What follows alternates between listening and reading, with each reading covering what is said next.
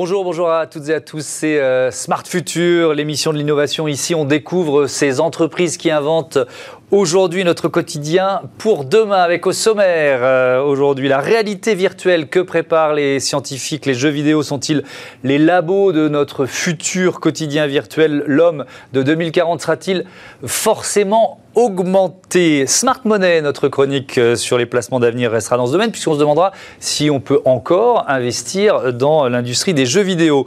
Et puis dans euh, Smart Connect, vous découvrirez euh, I Want It, une application qui veut révolutionner le monde du cadeau en créant une communauté d'acheteurs. Et puis dans notre seconde partie d'émission, on montera à bord de l'Hyperloop pour voir ce que devient ce nouveau mode de transport qui a été lancé par Elon Musk, le patron de Tesla et de SpaceX. Voilà pour les titres. Bienvenue dans le futur.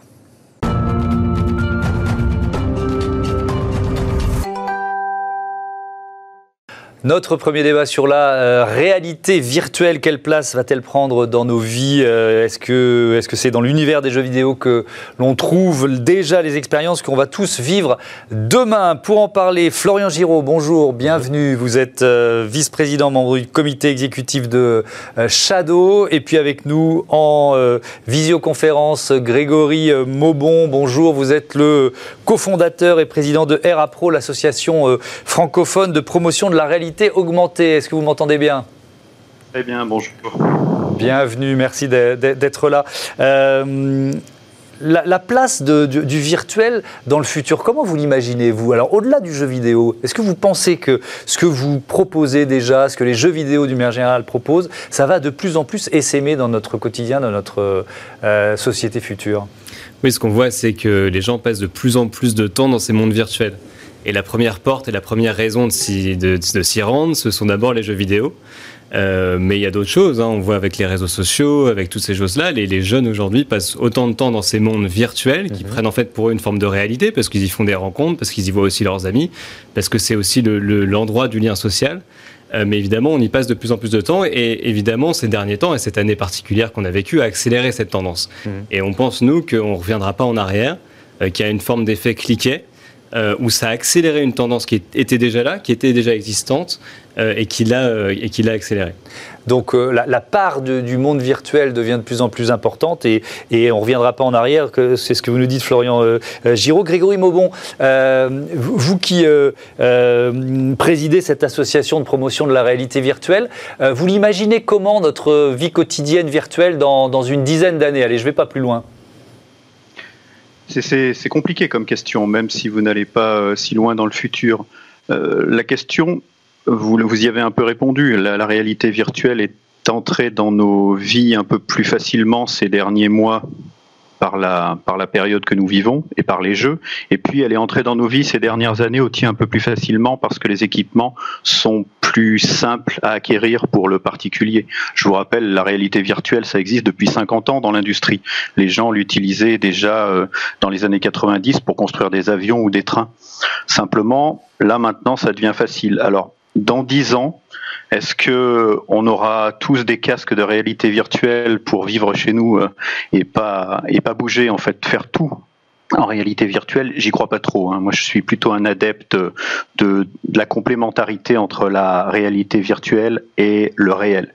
Mais par contre, clairement, on aura probablement des outils, des assistants, peut-être des lunettes de réalité augmentée et virtuelle qui nous permettront d'accéder à ces mondes virtuels, enfin virtuels, comme disait votre invité, hein, ils sont pas si virtuels que ça, parce que quand on est dedans, on a l'impression d'y vivre, mais en tout cas qui nous permettront d'accéder plus facilement à ces contenus.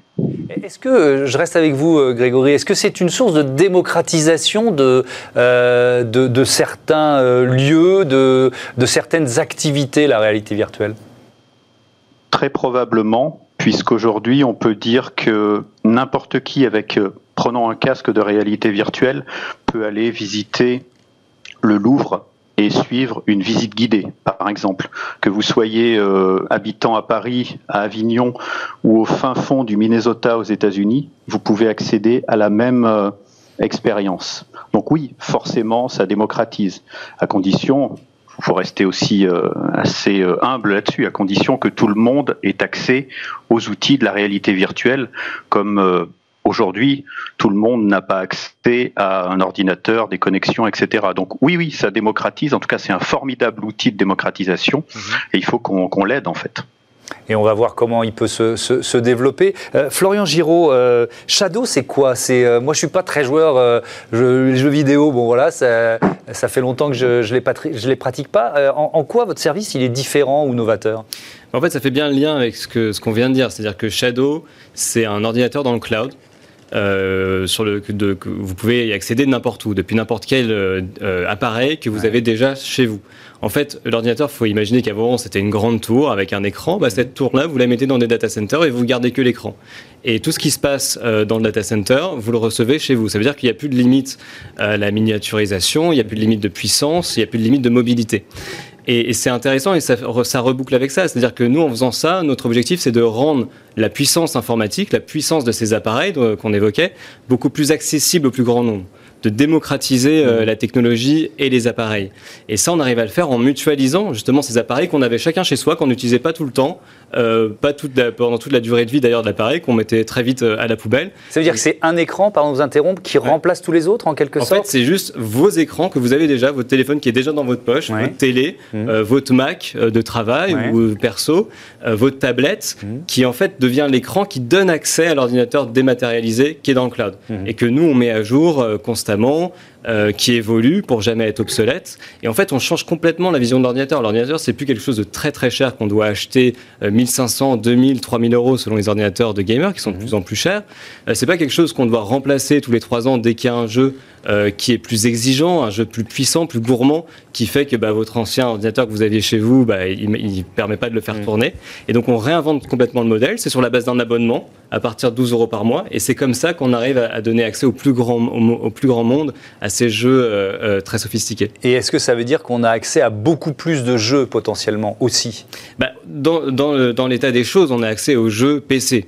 Mm. Euh, mais à l'avenir, ça veut dire que comme on, fait dépasser les limites de nos PC actuels, comme on se dit aujourd'hui, le PC doit plus être limité à sa coquille physique, euh, puisqu'il n'est pas miniaturisé, il est dans les data centers, donc on repousse complètement euh, l'échelle des possibles en niveau technologique, bah, ça veut dire que les jeux de demain oui, on pourra avoir des jeux beaucoup plus différents, qui dépassent encore de nouvelles limites, qui soient encore euh, plus innovants, plus immersifs, mm. plus réalistes, etc.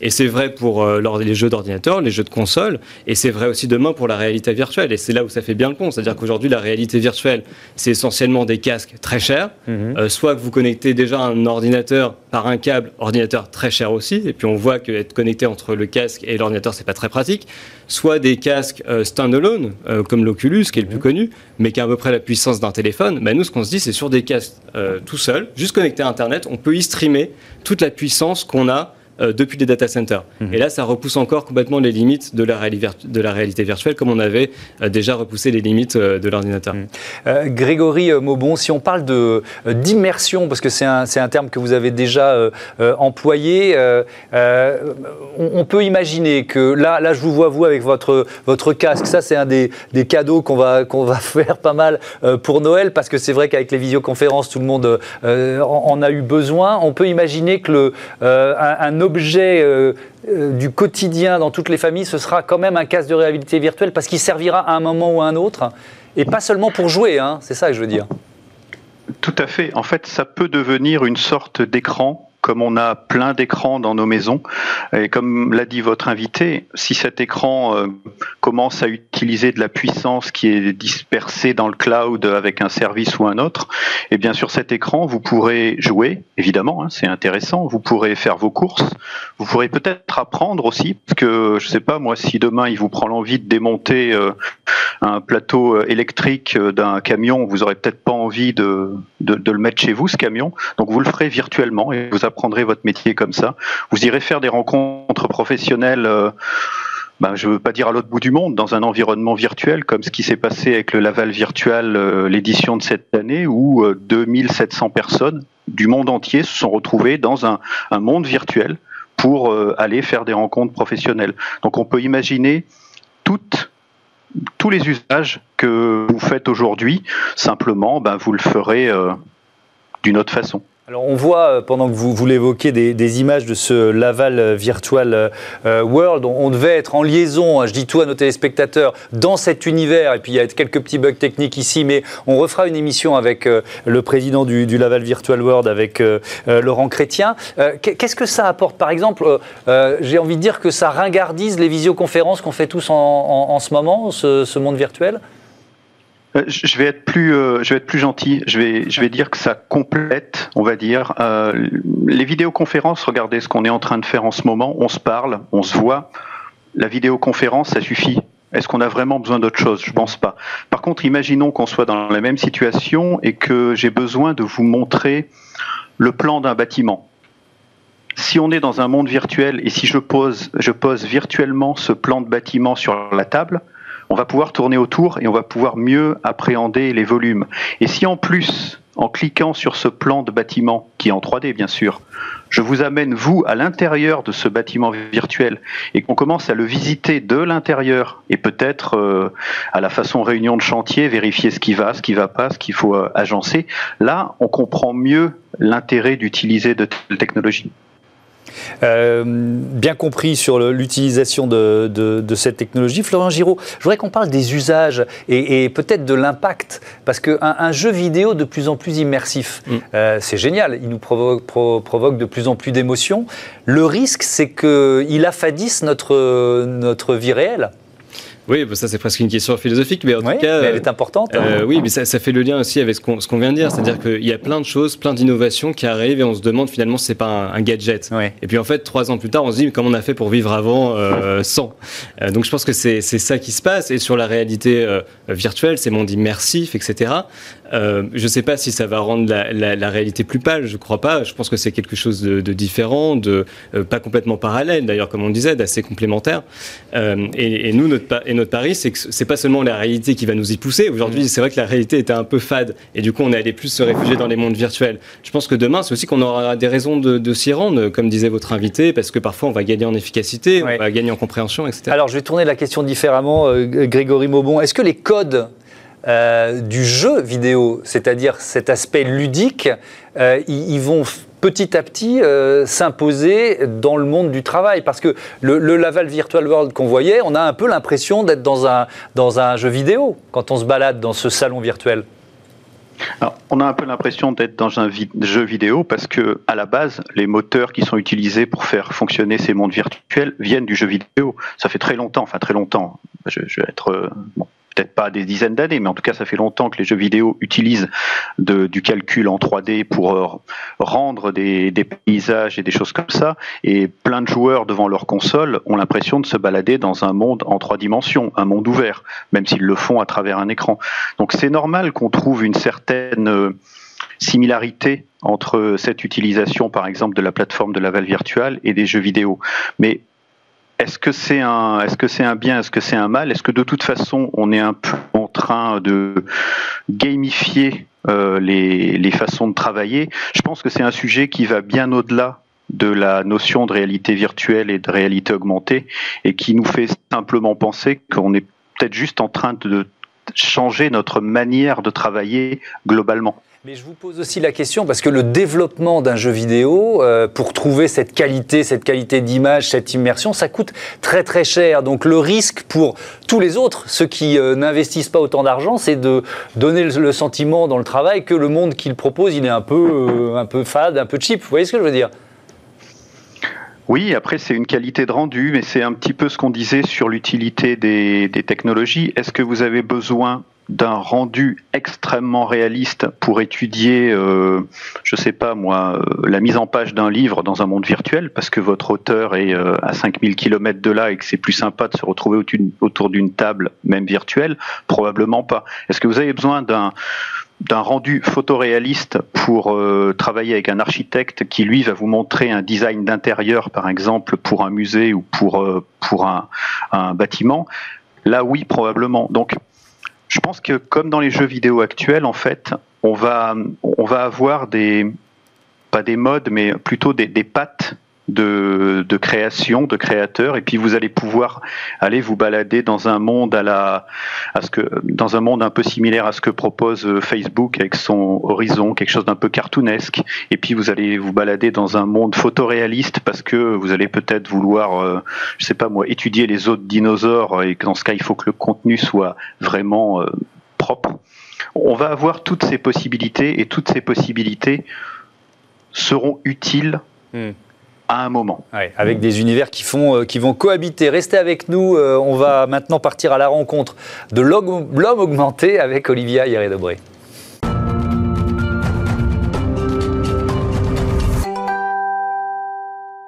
On part donc à la rencontre de l'homme augmenté avec euh, Olivia Hieré-Dobré. Bonjour Olivia, deux exemples d'innovation en cours.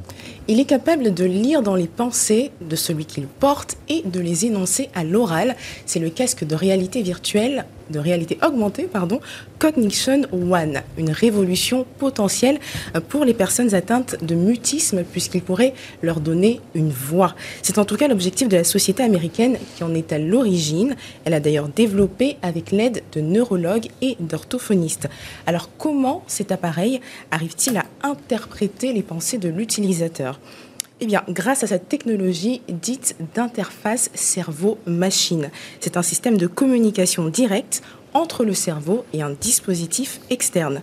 Lorsque vous portez le casque, une interface s'active. Sa particularité, elle retranscrit vos pensées vocalement tout en affichant le texte sur le reflet du Cognition One, ce qui vous permet de communiquer avec une personne en face et si vous ne voulez pas que tout le monde entende votre conversation, il vous suffit juste de désactiver l'audio. Votre interlocuteur pourra alors simplement vous lire. Alors pour l'instant, on ignore le prix et la date de lancement de ce produit. Sur son site internet, en tout cas, l'entreprise envisage une commercialisation à l'été 2021. Alors on parlait à l'instant avec euh, mes invités de ces casques qui pourraient euh, devenir un objet euh, habituel dans, nos, dans, nos, habitats. Vous, vous, nous parlez là de quelque chose qui pourrait carrément les rendre obsolètes. Et oui Thomas, le futur de la réalité augmentée se trouve peut-être dans nos propres yeux. Un prototype de lentille de contact a été dévoilé au Consumer Electronics Show 2020, baptisé Mojo Lens. La lentille est équipée d'un écran miniature dont la résolution perçue est de 14 000 pixels par pouce. Des informations peuvent s'afficher en transparence dans le champ de vision de l'utilisateur sans perturber son activité. Grâce à un logiciel intelligent qui comprend votre contexte, la Mojolens vous fournit des renseignements comme les prévisions météo ou le rythme de vos battements de cœur. Alors comment est-ce qu'on active cette lentille? Eh bien tout simplement en regardant vers le coin de l'œil, un peu comme quand on louche. ça, je trouve ça très drôle. on va tous se retrouver en train de loucher, d'accord ok Alors d'après Mojo Vision, la start-up américaine qui l'a créée, elle peut aussi, cette lentille, détecter des objets ou permettre de voir dans l'obscurité.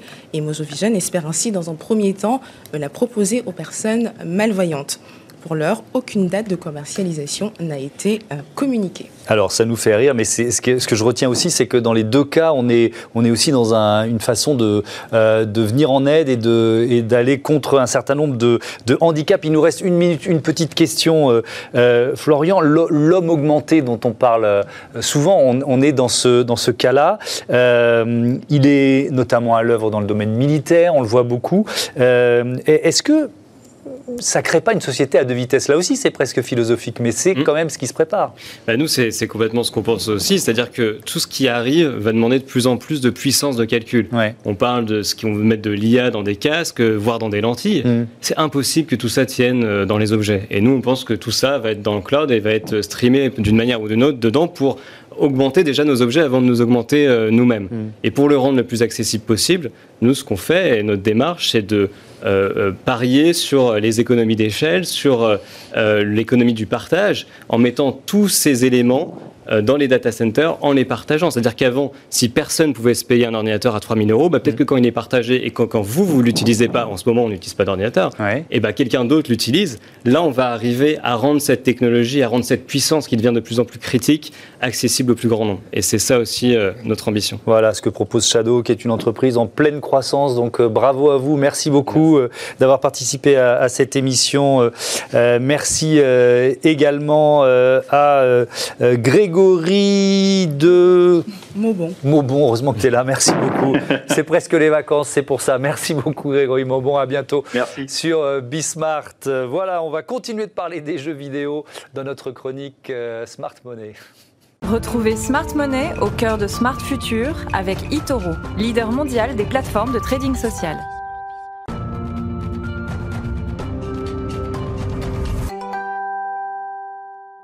Smart Money, des conseils pour euh, investir, des placements à découvrir. Aujourd'hui, c'est euh, David Derry, euh, analyste crypto-monnaie chez eToro, qui nous éclaire. Bonjour, David, heureux de vous retrouver. Et donc, on reste dans ce dont on vient de parler, c'est-à-dire l'univers des, des, jeux vidéo. Faut-il encore investir dans cette industrie? Premier constat, c'est un secteur qui euh, marche bien, qui a même profité, on peut le dire, de la, de la crise Covid. Exactement, contrairement à d'autres. Hein. par exemple, on a la restauration ou, l'événementiel qui, eux, ont beaucoup souffert. Mhm. Mais euh, l'industrie du jeu vidéo, lui, en a vraiment euh, profité notamment avec les mesures de confinement qu'on a, qu'on a connues. Et donc, on a, on a eu cette année une hausse de, de 10% de l'intégralité de, de l'industrie, avec un, un chiffre d'affaires et des revenus estimés à environ 160 milliards de dollars au total pour l'industrie du jeu vidéo. Donc c'est quand même euh, assez, assez conséquent. Pour vous donner une ordre d'idée, aujourd'hui, l'industrie du, du, jeu vidéo, elle génère plus de revenus que les industries de la musique ou du euh, cinéma confondu. Mhm. C'est quand même euh, assez important. On est vraiment passé des, bah, des jeux d'arcade avec Atari et les bornes d'arcade mhm. à aujourd'hui les, consoles de nouvelle génération qui font leur, leur sortie, la, la, réalité virtuelle aussi qui devient de plus en mhm. plus une réalité. Qui sont les acteurs, les grands acteurs de cette industrie du jeu vidéo? Alors les, premiers grands acteurs, c'est euh, déjà les, studios de jeux vidéo et les, éditeurs. Hein. Euh, pour euh, vous donner une ordre d'idée, il y a 3 milliards à peu près de, joueurs répartis dans, le monde, donc c'est vraiment une grosse industrie.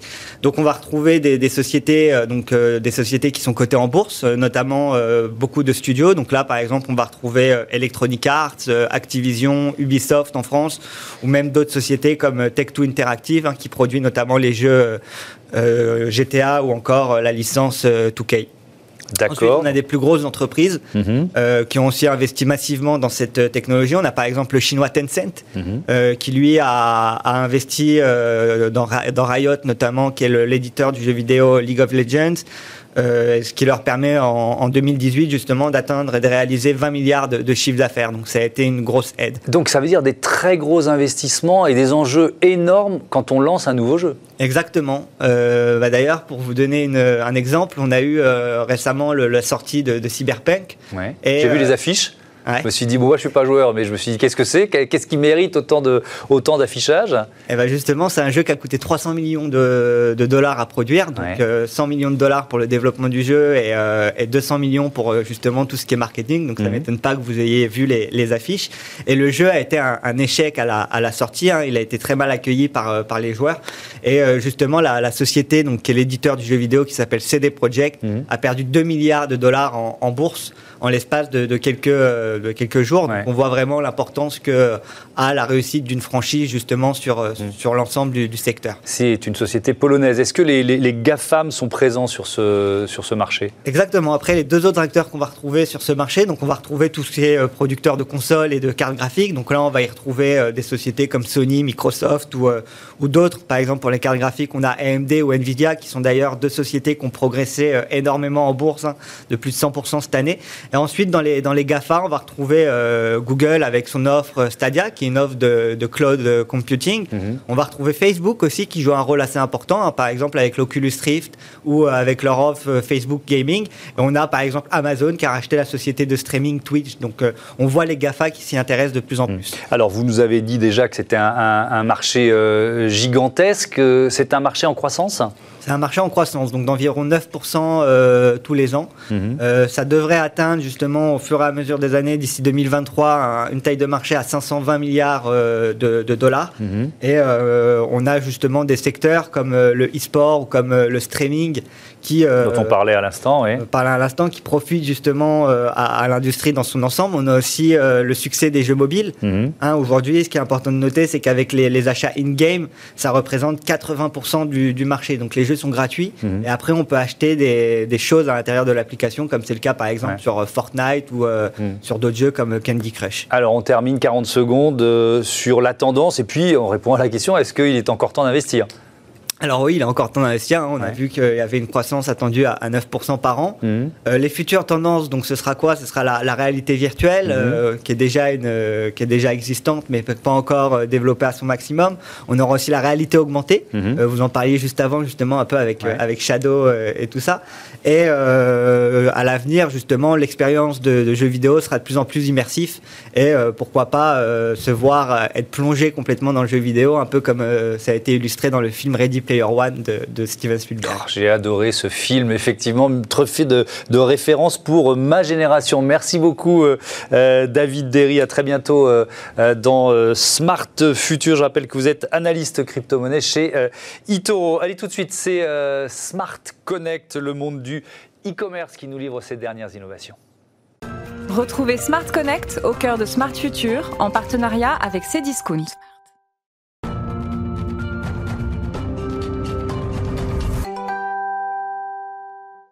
Smart Connect, plongé dans le monde du e-commerce. Bonjour Fabrice Blisson, bienvenue. Bonjour. Vous êtes le cofondateur de I Want It. Euh, c'est quoi votre idée? Quand et avec quelle idée vous l'avez créée?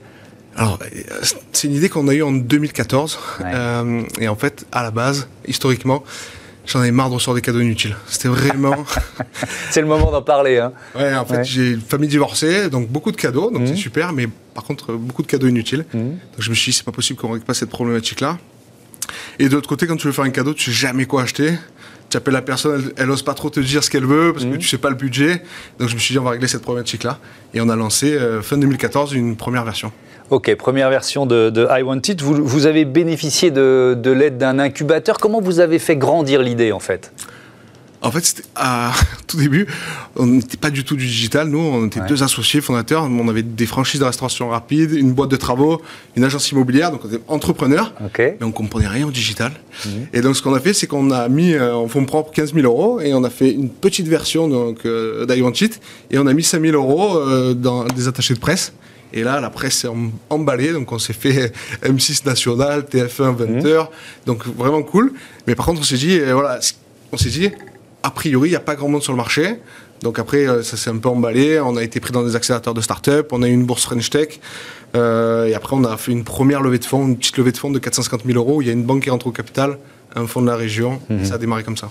Euh, donc, I Wanted, si j'essaye de comprendre, c'est un, panier unique qui vous suit partout. J'ai lu ça sur votre site. Ça veut dire quoi? Ça fonctionne comment?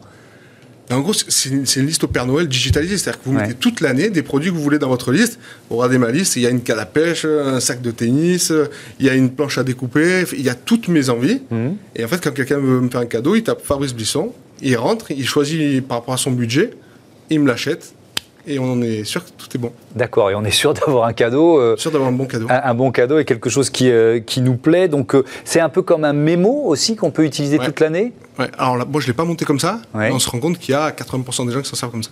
C'est-à-dire qu'ils l'ont, ils l'ont quoi sur, une, sur leur smartphone, sous forme d'appli Une application mobile ou un site web, mmh. on ajoute les produits, puis après ils peuvent même faire des catégories. Mais oui, il y a beaucoup de gens qui s'en servent comme ça. Mmh. votre objectif, c'est quoi? C'est de fabriquer, de créer un, un, groupe, une communauté de, de, de consommateurs, de consommateurs mmh. ah, mon, mon, but à la base, c'était au moment où tu ajoutes le produit, que tes proches soient au courant. Parce que des wishlists, il y en a de partout sur tous les sites e-commerce. Il y a des wishlists de naissance, de, mariage, de baptême. Mm. Mais une fois que tu crées ta wishlist, il faut la partager. Moi, c'était pas. Je me suis dit, sur les réseaux sociaux, quand tu ajoutes une photo, tes proches sont au courant de temps réel. Donc en fait, on a fait ce mix-là. C'est-à-dire, au moment où j'ajoute le produit, ma mère, ma tante, mon cousin, mon meilleur ami reçoit Fabrice veut ça. Et en instantané, il peut l'acheter. Donc on a créé ça. Mhm. Et dans ce mix-là, on a, fait pareil que euh, tous les réseaux sociaux. Donc on a fait un flux d'actualité, mhm. comme sur Facebook ou Instagram. Chaque fois que quelqu'un ajoute le produit, ça rentre dans le flux et il y a d'autres personnes qui le voient. Comment ça marche euh, en termes de croissance? Mais alors, il y a deux étapes d'Iontit. La première étape 2014, euh, Pierre et moi, mon associé, euh, donc on vient pas du digital, donc on sort ça. Moi, à ce moment-là, j'avais des franchises, donc je faisais des sandwichs, donc on, on lance ça, mais à côté. En 2016, on fait la première levée de fonds, 450 000 euros pour nous, c'était assez important. On- n'avait pas la notion derrière du travail. Euh, donc 2016, on lance ça et on se dit 450 000 euros, on va tout faire. Android, iOS, web, web mobile, plein de fonctionnalités, des comptes enfants. Et, tout. Et en fait, on n'est jamais vraiment arrivé à délivrer un produit stable. Euh, mais par contre, on avait une bonne traction, la presse était là derrière nous. Euh, et à un moment donné, j'ai Là, il faut que j'appelle un copain qui est à Paris, euh, un ami d'enfance, qui s'appelle Romain Campus, qui lui avait fait lancement de Deezer, Marmiton, Canal Play, avec vraiment du digital. Et j'ai dit, Romain, il faut vraiment que tu m'aides. On a un bon produit, euh, on a un peu d'argent, on- ma table de capitalisation est prête à remettre, donc on va lever un million d'euros. Et je veux que tu casses tout, que tu refasses tout. Je veux que tu, vraiment tu prennes le projet à bras le corps parce que j'ai besoin d'un mec beaucoup plus intelligent, beaucoup plus capé que moi euh, sur le sujet. Et voilà, il nous a rejoint à ce moment-là, euh, juin 2018. Et c'est là que c'est parti. Et donc là, il y a une croissance qui est, euh, qui est majeure. Est-ce qu'on peut dire aussi que c'est une application anti-gaspi d'une certaine façon? Ouais, alors, je je suis jamais rentré vraiment dans ce sujet-là, Ouais. mais bien entendu, c'est anti-gaspillage et c'est sûr, si, si les gens achètent le bon produit, Oui. mais c'est surtout, il est, il est plus revendu, parce qu'après Noël, vous allez voir, il y a tous les articles qui vont sortir. Hmm. Le produit, il arrive chez toi, tu le veux pas, donc tu le remets sur le Bon Coin ou sur une autre plateforme, il repart, il repart peut-être à Lille, le mec de Lille, il le veut pas, il la renvoie. Donc ça, c'est sûr que forcément, euh, il y a un côté RSE. On n'est jamais rentré vraiment là-dedans, c'était pas le sujet, Hmm. euh, mais il y a forcément, oui, oui, c'est- logique vu le, vu le fonctionnement de, de votre application. Et alors là, maintenant, vous en êtes tout dans votre phase de, de croissance, de développement? En fait, la croissance, là, elle va, elle va s'accélérer par rapport au B2B. On a monté Iontit Inside. Euh, en gros, c'est parce que notre plateforme, elle va remplacer les wishlist des e-commerçants. Et on a été sélectionné par le lab de Cdiscount. Ouais. C'est un laboratoire euh, de co-construction euh, du e-commerce. Et on est sélectionné, il y avait 1000 startups teasées et 100 dossiers. On fait partie des 5 derniers. Et en gros, on a remplacé la wishlist de Cdiscount. Donc pour nous, c'est un truc assez incroyable, avec une traction énorme. Et ben voilà, c'est Discount derrière euh, votre site et votre application I Want It. Merci beaucoup, Merci bravo. Fabrice Blisson et, et bon vent euh, euh, à votre business. Restez avec nous dans un très court instant, vous allez voir quelle promesse. On embarque à bord de l'Hyperloop.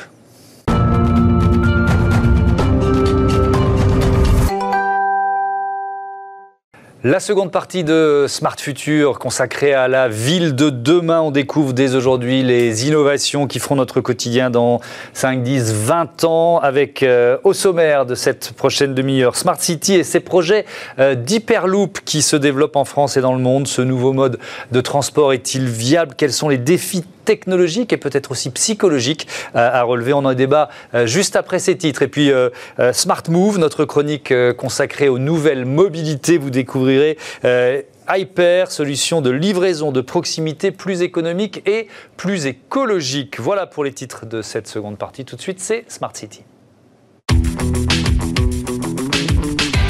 Réinventons la mobilité de demain dans Smart City avec SEAT. L'Hyperloop, l'Hyperloop, c'est pour quand On répond à cette question euh, tout de suite dans Smart City avec euh, Alexandre Zissa. Bonjour, bienvenue.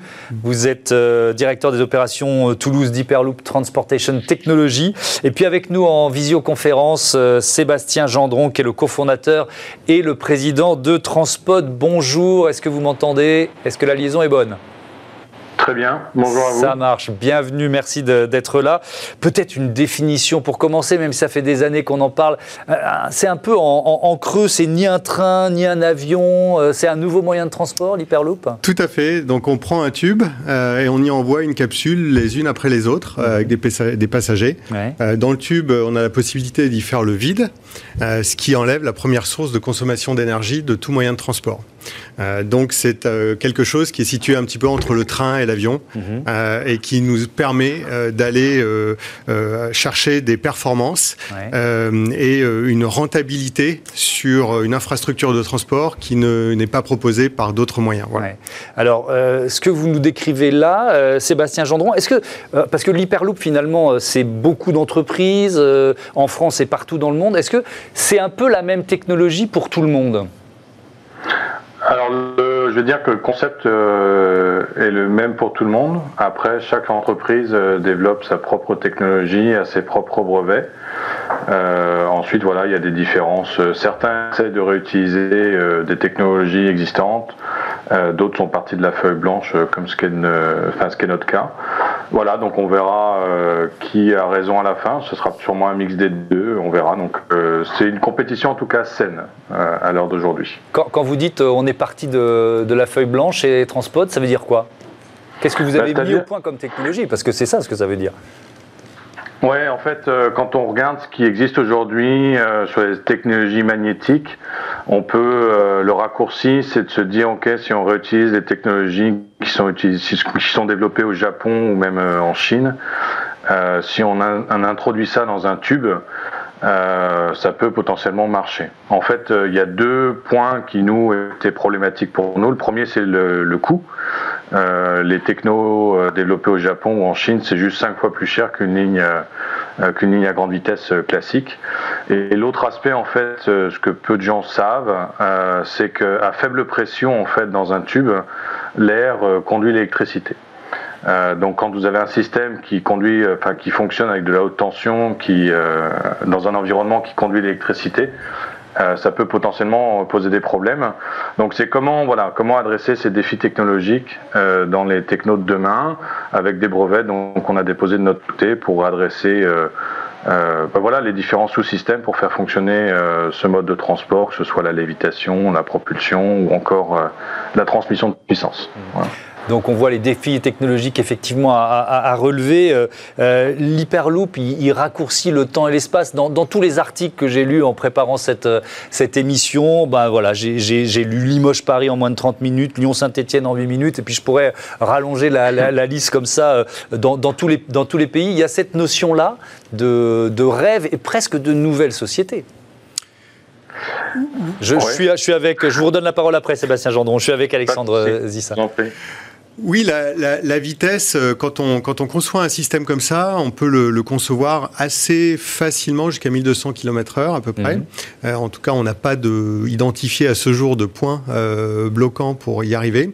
après, ça dépend des routes. Hein. on ne sera pas à 1200 km/h dans un virage serré, ça c'est sûr. Donc, je dirais que la vitesse moyenne, elle va dépendre avant tout des, des routes. C'est la raison pour laquelle on étudie ça de façon très détaillée sur des. Nous, on a fait une une étude très détaillée entre Chicago et Cleveland, par exemple. Euh, et entre Chicago et Cleveland, on a un tracé précis qui indique 45 euh, minutes de temps de trajet euh, pour lier ces deux villes.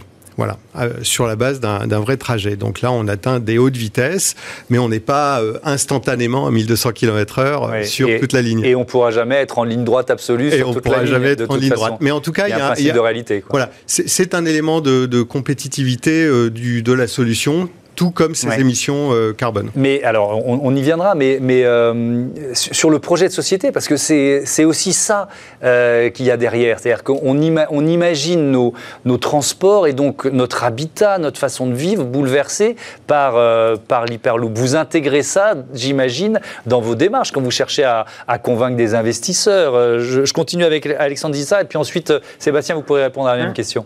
Alexandre. Donc euh, oui, nous on voit ça un petit peu comme le TGV qui a intégré euh, des villes comme Reims par exemple à la métropole euh, de Paris. Là on peut faire ça à une échelle encore plus grande. Mhm. donc clairement ça apporte des solutions comme ça. Après nous, ce qu'on, pour, nous ce sont les politiques de composer les solutions de mobilité et de mhm. transport et nous on leur propose une nouvelle solution qui vient s'intégrer mhm. dans les technologies dans lesquelles les politiques peuvent venir piocher pour composer justement cette cette offre de mobilité. Sébastien Gendron, sur cette même question de, modèle de société en quelque sorte? Oui, en, fait, ce nouveau mode de transport est euh, à la fois euh, vient compléter et, euh, et élargir l'offre du TGV, dans le sens où ce que le TGV a réussi à faire sur des corridors comme Paris-Marseille, en allant jusqu'à 300 km/h. Le fait qu'on puisse déjà aller jusqu'à ces vitesses-là euh, va accentuer euh, le mouvement, en fait, euh, la, diversion ou la, ouais, la diversion des, passagers de l'aérien vers du transport terrestre mmh. plus vert. Donc ça, c'est une, une, très bonne chose. Ensuite, clairement, on peut, c'est un acteur pour développer les territoires, encore plus que ce que le TGV a fait. Et le modèle est différent dans le sens où le flux est très similaire à celui d'une autoroute, contrairement à un train. Donc on peut théoriquement, alors en moyennant finance bien entendu, rajouter autant de gares que l'on veut sans impacter euh, le, euh, l'efficacité du système. C'est-à-dire que quand vous êtes sur l'autoroute, on vous demande pas on ne vous demandez pas la voiture qui est devant vous ou derrière vous de s'arrêter en même temps que vous quand vous arrêtez à la station essence. Eh ben, le modèle de Hyperloop ou euh, voilà Transpod euh, permet aux véhicules euh, voilà cette flexibilité là et à la fois pour compléter également ce qu'on a dit au début, pas uniquement le transport de passagers mais également le transport de marchandises. Oui, effectivement, ça, fonctionne aussi pour les, pour les marchandises. Mais euh, si je vous entends bien, il, faut l'État derrière. C'est-à-dire qu'il faut qu'il y ait une politique industrielle pour soutenir euh, ces projets Transpod, Hyperloop euh, en, France ou ailleurs. Est-ce que vous, en France, Sébastien Gendron, vous sentez que vous êtes une brique de la politique industrielle ou pas encore? Non, pas encore. On, est, euh, y a, on, a encore un effort de pédagogie à faire euh, au niveau de Transpod et même au sein de l'écosystème en tant que tel. Nous, notre stratégie, c'est, euh, contrairement aux infrastructures d'hier, qui, pour reprendre l'exemple du TGV, qui n'est pas rentable dans 80% des cas, notre objectif, c'est de démontrer que les infrastructures de demain peuvent être rentables. donc, c'est avant tout euh, amener, d'avoir la capacité d'amener des investisseurs privés euh, dans les différents euh, pays. C'est ce qu'on fait aujourd'hui au Canada. Mais avant ça, ce que les acteurs privés, moi, me demandent, c'est le support politique. C'est avant tout, est-ce qu'un gouvernement peut officiellement supporter le développement de cette technologie avant même d'avoir euh, d'avoir euh, une demande de, financement public. On a eu, on a encore du travail à faire, notamment avec notre ancien Premier ministre euh, Édouard Philippe, sur l'axe Paris-Le Havre, qui il est encore, en fait, on a encore nos habitudes, nos vieilles habitudes ancrées dans nos têtes, là, de dire ces infrastructures demandent des investissements publics importants. Emmanuel Macron l'a dit que c'était pas, enfin déjà au début de son mandat, en disant clairement que c'était pas sa la volonté que l'État n'avait pas vocation à investir dans ses futurs projets euh, à court terme. Maintenant, il faut que le, gouvernement français comprenne que les infrastructures de demain peuvent être financées par le privé, mais que la contrepartie, c'est d'avoir le support politique pour les mettre en place, parce que ça reste que des projets, euh, ça reste des projets compliqués et on a besoin de l'État, mmh. administrativement parlant, pour, euh, pour les mettre en place. Bien compris, il faut le, go de l'État, même si le financement ne vient pas de, euh, de l'État. Alexandre Zissal, les infrastructures, c'est quand même l'un des écueils quand on, quand on fait la liste, la colonne plus et la colonne moins de, de ce saut technologique, de ce nouveau moyen de transport, parce qu'on ne peut pas utiliser les les, systèmes existants. Alors, c'est le, alors, on ne peut pas utiliser les systèmes existants. Mhm. Euh, c'est une nouvelle solution complète.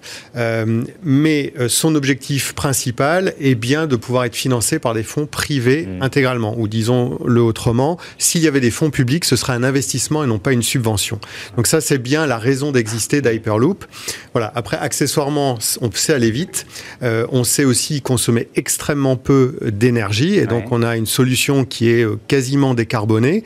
et donc, c'est vraiment un moyen de transport du futur pour ça. C'est un moyen de transport du futur qui est en rupture et notamment sur les aspects environnementaux. Donc ce qui coûtera cher et en impact carbone aussi, c'est la construction des infrastructures. Exactement. Et ensuite, pendant les opérations, nous n'émettons quasiment plus d'émissions euh, carbone. Mhm. Contrairement, euh, par exemple, à la, route, au rail, mhm. euh, même à l'avion, voilà, on sera beaucoup plus compétitif avec cette solution. Voilà. Mhm. Vous venez d'annoncer chez Hyperloop Transportation Technology un accord avec Hitachi et avec euh, Altran. Qu'est-ce que ça change? En quoi ça donne une nouvelle dimension au projet? Alors, ce sont deux partenariats euh, euh, de très grande qualité. Le premier avec Hitachi, ça mmh. va nous permettre de tout de suite intégrer des technologies de, de, on appelle ça le traffic management, c'est-à-dire en gros, c'est le positionnement des capsules, la gestion de, mmh. l'opération du système sur des standards qui ont déjà démontré les niveaux de, de euh, et leur efficacité. Mhm. Voilà. Euh, donc ça, c'est avec Hitachi Avec Altran, nous intégrons un petit peu plus d'une centaine d'ingénieurs. On en a euh, quasiment une soixantaine à bord à date, là, mhm. après deux mois de partenariat. et ça va nous permettre de vraiment accélérer le développement d'Hyperloop. Ce qu'il faut voir, c'est que où est-ce qu'on en est d'Hyperloop mhm. hein, Jusqu'à maintenant, on a tous identifié nos briques technologiques. Donc, on sait concevoir un Hyperloop. Hein. Mais maintenant, il faut le, le planifier, il faut en faire les, les, les plans de détail. C'est un peu comme si vous aviez le croquis de votre maison hein, et que maintenant il fallait en faire les plans. Voilà, les plans de ça, détail. Ça veut dire que vous ne l'avez pas encore testé, même sur quelques kilomètres hein? Alors nous, on a démarré les tests à échelle 1 à, sur notre site de Francazal. Nous y avons un centre de recherche et technologie euh, et on a testé des choses comme euh, le, le, le vide. Hein, donc euh, c'est pas un vide réel. En réalité, on descend vers 10 pascal à peu près. Euh, donc on retire tout l'air. Hein, voilà, on arrive à le faire assez facilement et nos résultats sont meilleurs que euh, les simulations. On sait, on sait euh, donc tester tout ce qui est propulsion. On s'est testé la lévitation, voilà, et donc on a un plan de test qui nous permet d'intégrer les technologies les unes après les autres et nous assurer que tout marche ensemble. Bon, et on commence à répondre à la question initiale, l'Hyperloop c'est pour quand ou le Transpod c'est pour quand? On va y venir doucement, il nous reste 5-6 minutes de, de, débat. Sébastien Gendron, euh, vous en êtes tous des tests, vous? Alors on est un peu, c'est un peu la même euh, la même démarche de toute façon pour l'ensemble des acteurs. Euh, nous on est encore en laboratoire, on a des essais qui ont été plutôt prometteurs. On travaille notamment avec euh, deux laboratoires de l'université de Limoges, euh, IRCER et, euh, et XLIM. IRCER étant l'institut l'institut de recherche sur les céramiques. qu'on a des essais et notamment ils ont des expertises sur tout ce qui est physique des plasmas, qui est la base de notre transmission de puissance. Et XLIM pour reprendre un petit peu le parallèle avec euh, le partenariat que HTT a fait avec euh, Hitachi. Xlim euh, travaille à une expertise sur tout ce qui est communication et signalisation pour la gestion du trafic également. Donc c'est des travaux que l'on fait. On a encore quelques résultats à valider et le site d'essai qui lui par contre de notre côté dans le nord de la Haute-Vienne doit sortir de terre en 2021. Donc ça c'est clairement notre objectif. Et tout ça doit alimenter en fait les futurs projets d'infrastructure, notamment celui que l'on développe euh, donc euh, au Canada pour relier donc dans l'ouest du pays pour relier euh, Calgary et Edmonton qui est une liaison de 300 km. Et donc, euh, Sébastien Gendron, euh, le, le, la première, alors je ne sais pas quel terme employer, la première lévitation, euh, elle pourrait avoir lieu quand pour vous chez Transpod? Alors nous, on est on est conscient aussi qu'il y a un aspect euh, un aspect science-fiction derrière euh, l'ensemble de ces de, de ces technos qu'il faut euh, qu'on adresse le plus vite possible. Donc la bonne nouvelle, c'est que l'ensemble des sociétés, euh, si on reprend même l'essai qu'a fait Virgin euh, récemment là, avec des passagers, vont dans la bonne direction. Mais on a encore du travail pour justement expliquer en détail comment la lévitation, euh, la transmission de puissance, la propulsion euh, peut fonctionner euh, jusqu'à 1000 km/h ou en tout cas présenter les principes de base. Et on a un démonstrateur technologique nous qui est en cours de construction qu'on prévoit de révéler au grand public au printemps l'année prochaine. donc justement pour, démontrer, montrer et, éduquer en fait le grand public, les pouvoirs publics et les industriels sur, sur ce système-là. Même question pour vous, euh, c'est pour quand? Alors pour, pour, nous, la lévitation, elle a déjà eu lieu, on ouais. a déjà fait euh, de nombreux essais euh, là-dessus. L'enjeu pour nous, c'est de vraiment... Mais attendez, pour bien comprendre, ça veut dire oui. que vous avez fait progresser Alors, juste une capsule Non, vous ne l'avez pas fait progresser voilà, sur plusieurs centaines de mètres ou kilomètres. Voilà. L'enjeu pour nous maintenant, c'est d'intégrer toutes les technologies. Les ouais. technologies, on les a toutes testées séparément, okay. elles marchent. Ouais. on a simulé leur intégration -hmm. et on commence à tester leur intégration. Voilà. Donc là, on a déjà testé l'intégration de pas mal de systèmes. On arrive à la propulsion euh, et euh, je dirais que c'est sous allez, quelques mois, en tout cas une douzaine de mois, on arrivera à finaliser cette première phase d'intégration. De, de, voilà. mmh. C'est ça les objectifs. D'accord. Le frein psychologique, je voudrais qu'on en parle quand même, parce que c'est pas rien. Vous avez dû euh, l'intégrer à vos, à vos réflexions. Euh, euh, c'est presque ce que disait Sébastien Gendron, même, même pour convaincre des investisseurs, pour convaincre des partenaires euh, publics, il faut peut-être déjà casser ce frein technologique. Oui, il faut, il, faut, il faut, démontrer que oui, oui, il faut démontrer que ça marche. Hein, et puis il faut aussi faire de la pédagogie. On nous pose souvent la question est-ce qu'à 1200 km/h dans le vide, on ne meurt pas? Euh, Ben non, ouais. on ne meurt pas. On est comme dans un avion. Euh, on a tous pris l'avion, on n'est pas mort, et pourtant on est aussi. Euh, oui, mais il y a l'environnement, voilà. le fait de, de, il faut pas être claustro. Quoi, vous voyez, on a dû voilà. vous le dire 450 000 fois.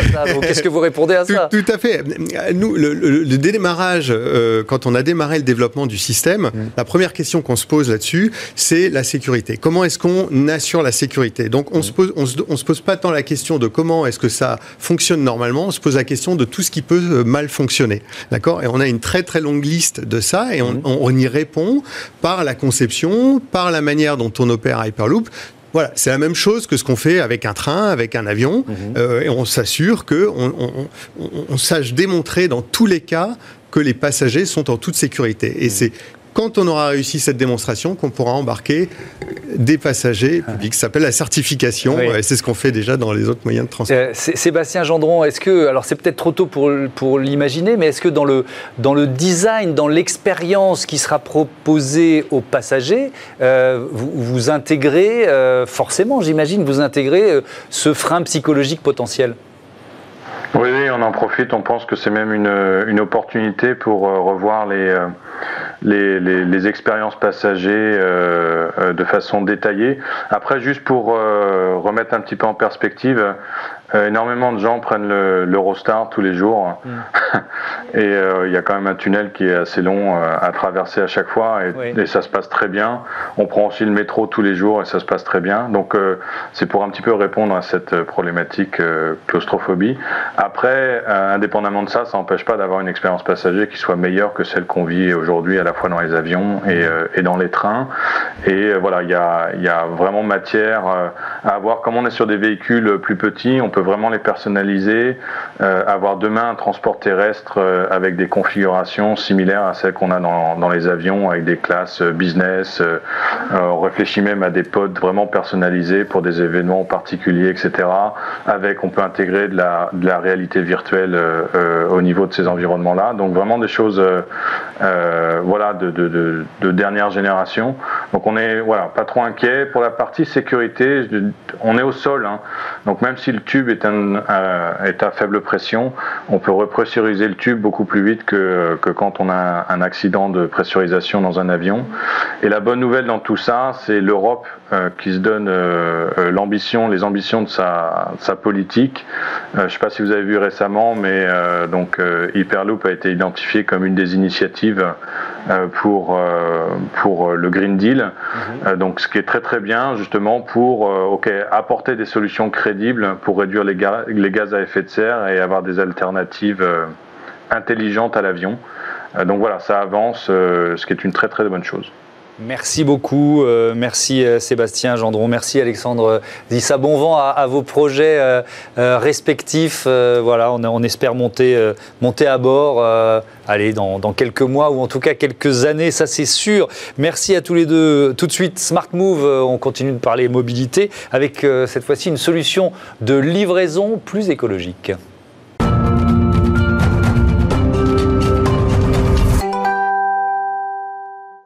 Smart Move, notre balade hebdomadaire dans le monde des euh, nouvelles mobilités. Euh, avec nous en visioconférence, Cédric Touminello. Bonjour, bienvenue. Vous êtes euh, le cofondateur de Hyper. comment vous le définissez? C'est un service de livraison, mais pas comme les autres? Oui, tout à fait. Hyper est un service de, livraison qui allie, on va dire, deux expériences. Une première expérience de livraison qui va être collaborative, donc l'idée, c'est de transformer un particulier qui, au gré de ses trajets, euh, voilà, veut rendre service euh, en livreur occasionnel. Donc l'idée, voilà, c'est de transformer Madame Michu qui passe par là à côté d'une boutique euh, en livreur pour livrer ses voisins. Et une deuxième expérience où là, on va proposer une expérience de livraison avec des, ce qu'on appelle chez nous des riders, sont des coursiers qui vont permettre de livrer des colis qui vont être stockés d'abord chez nous, puis ensuite acheminés sur ce fameux dernier kilomètre. Ah oui, effectivement, ce dernier kilomètre, on va en parler longuement, mais euh, euh, on a titré, euh, cette partie un algorithme pour livraison écolo. quelle est la part d'innovation? Quel est le rôle de l'algorithme dans votre service? Alors effectivement, bah déjà sur la première expérience de livraison, c'est clair que en fait on, va mettre en mouvement des, particuliers euh, donc avec toutes les contraintes qu'un particulier va, va avoir. Hein, nous, euh, on va devoir trouver finalement dans notre communauté où aujourd'hui on a de l'ordre de 150 000 personnes inscrites euh, qui sont potentiellement livreurs un peu partout en France la personne qui va être compatible avec la demande de livraison que va nous adresser un client, compatible en termes de, de, de zone, en termes d'horaire, en termes d'expérience. De, et donc c'est là où l'algorithme va effectivement nous permettre de, de, faire ce matching-là euh, avec des, contraintes assez fortes, puisque bah, finalement, quand on, cherche à se faire livrer, on veut une réponse assez rapide. Euh, et aujourd'hui, on est capable de trouver dans notre communauté un livreur dans, en moyenne sur le territoire national de l'ordre de 15 minutes. soit un nuit week-end confondu. Donc on a cette première partie-là. Et sur la partie rider, donc coursier, l'enjeu c'est vraiment d'arriver à composer des tournées qui vont permettre de, aux, coursiers de se déplacer de façon très utile au cœur des villes, de pouvoir donc livrer des clients de manière, on va dire, très optimisée sur, au cœur des villes. Euh, l'aspect écologique de, votre service, euh, c'est quoi? C'est tout à vélo? Alors, euh, bah, en fait, on va avoir deux réponses un peu différentes en fonction des deux expériences. Sur l'expérience coursier, là, on est sur une livraison qui va être 100% décarbonée. Faut savoir que le dernier kilomètre, ça représente de l'ordre de 25% des émissions de gaz à effet de serre en France. donc là, pour le coup, on vient complètement décarboner ces derniers kilomètres. Et puis ensuite, sur la partie livraison dite collaborative avec nos fameux shoppers, Là, en fait, on, vient euh, finalement ne pas rajouter du, carbone sur les routes, puisqu'on vient superposer un trajet à un trajet qui existe déjà. Donc vraiment, on est dans cette logique, on va utiliser de manière plus intelligente euh, bah, les trajets qui existent en ville ou les moyens logistiques euh, plus écologiques. Alors, vous, avez ce système de, stockage urbain de proximité. comment, comment il fonctionne? Alors effectivement, sur l'activité coursier, on, va déployer un peu partout en France euh, des, points de stockage euh, urbains. Euh, donc on, a deux modèles. On a un premier modèle qui nous permet sur des zones où on a une densité relativement modérée de, pouvoir quand même faire tourner le service. Là, on va proposer à des, partenaires, par exemple des hôteliers, de nous mettre à disposition une partie de leurs locaux qui sont pas ou peu exploités, comme par exemple la bagagerie. Et nous, on va pouvoir organiser à travers cette bagagerie un, une sorte de mini entrepôt logistique qui va nous permettre d'opérer des livraisons euh, depuis ce point logistique et aux alentours. Et puis donc ça c'est le premier modèle. Euh, donc en contrepartie, bah forcément, le, on va apporter un, un défraiement euh, finalement à, ce, à cet hôtelier. Et puis de l'autre côté, dans, les zones où on a vraiment une, une, activité assez forte, on va pour le coup créer nous-mêmes une sorte de mini entrepôt. ça se traduit par un local qu'on va qu'on va louer au cœur des villes et puis sur lequel on va vraiment installer des rats, qui est vraiment tout le tout le système qui permet d'organiser la vie d'un entrepôt. Euh, quel est le statut de vos livreurs, puisque ce sont des particuliers qui, euh, jouent ce rôle en quelque sorte? Alors, euh, ce qui est un peu chez Hyper, ce qui est un peu à comprendre, c'est que c'est vraiment sur, on a deux expériences différentes. Sur la première, on va être vraiment sur des livreurs particuliers. Donc là, pour le coup, bah, on est vraiment dans l'esprit d'un blablacar, donc il n'y a pas de statut particulier. Mais on va vraiment gérer finalement des, autocontraintes qu'on se met nous de notre côté pour s'assurer qu'on est vraiment dans le cadre du service euh, entre voisins. Euh, donc euh, on va limiter les gains, on va s'assurer qu'on va pas être dans le dans le finalement l'expérience contrainte au livreur. Le livreur peut annuler jusqu'à la dernière minute. donc ça c'est pour la partie shopper et sur la partie rider, là on est sur des, coursiers qui sont des auto-entrepreneurs et qui pour le coup ont un statut donc du coup de, coursier un peu ce que vous retrouvez sur les autres plateformes de livraison par coursier. Allez 30 secondes pour terminer. Vous comment vous imaginez l'avenir, votre potentiel de croissance? Alors le potentiel de croissance, euh, c'est toujours très difficile euh, à, estimer parce qu'on est vraiment sur un segment euh, de la logistique qui est, à la fois énorme et en même temps en, croissance tous les jours. on pense vraiment que on, va rendre un service qui va être assez assez important. Aujourd'hui, on constate une croissance par semaine de l'ordre de 15-20% du nombre de colis à livrer. Euh, donc euh, oui, aujourd'hui, on est très optimiste sur, sur notre croissance, surtout portée euh, ces derniers temps par le Covid. On sait que, que c'est un sujet qui, qui, met ça vraiment au cœur de la stratégie de toutes les entreprises. Merci beaucoup, merci euh, Cédric Tuminello. Bon vent euh, euh, à Hyper. Voilà, c'est la fin de ce dernier Smart Impact de l'année 2020. On n'est pas mécontent d'en être débarrassé de cette année 2020. Je vous donne rendez-vous le 9 janvier prochain pour notre prochaine émission. D'ici là, passez de très belles fêtes de Noël. Je voudrais remercier toutes les équipes de Bismart, ici en régie, à la rédaction, et Olivia Hieré-Dobré qui m'accompagne pour Smart Future et Smart Impact. Salut à tous, à l'année prochaine.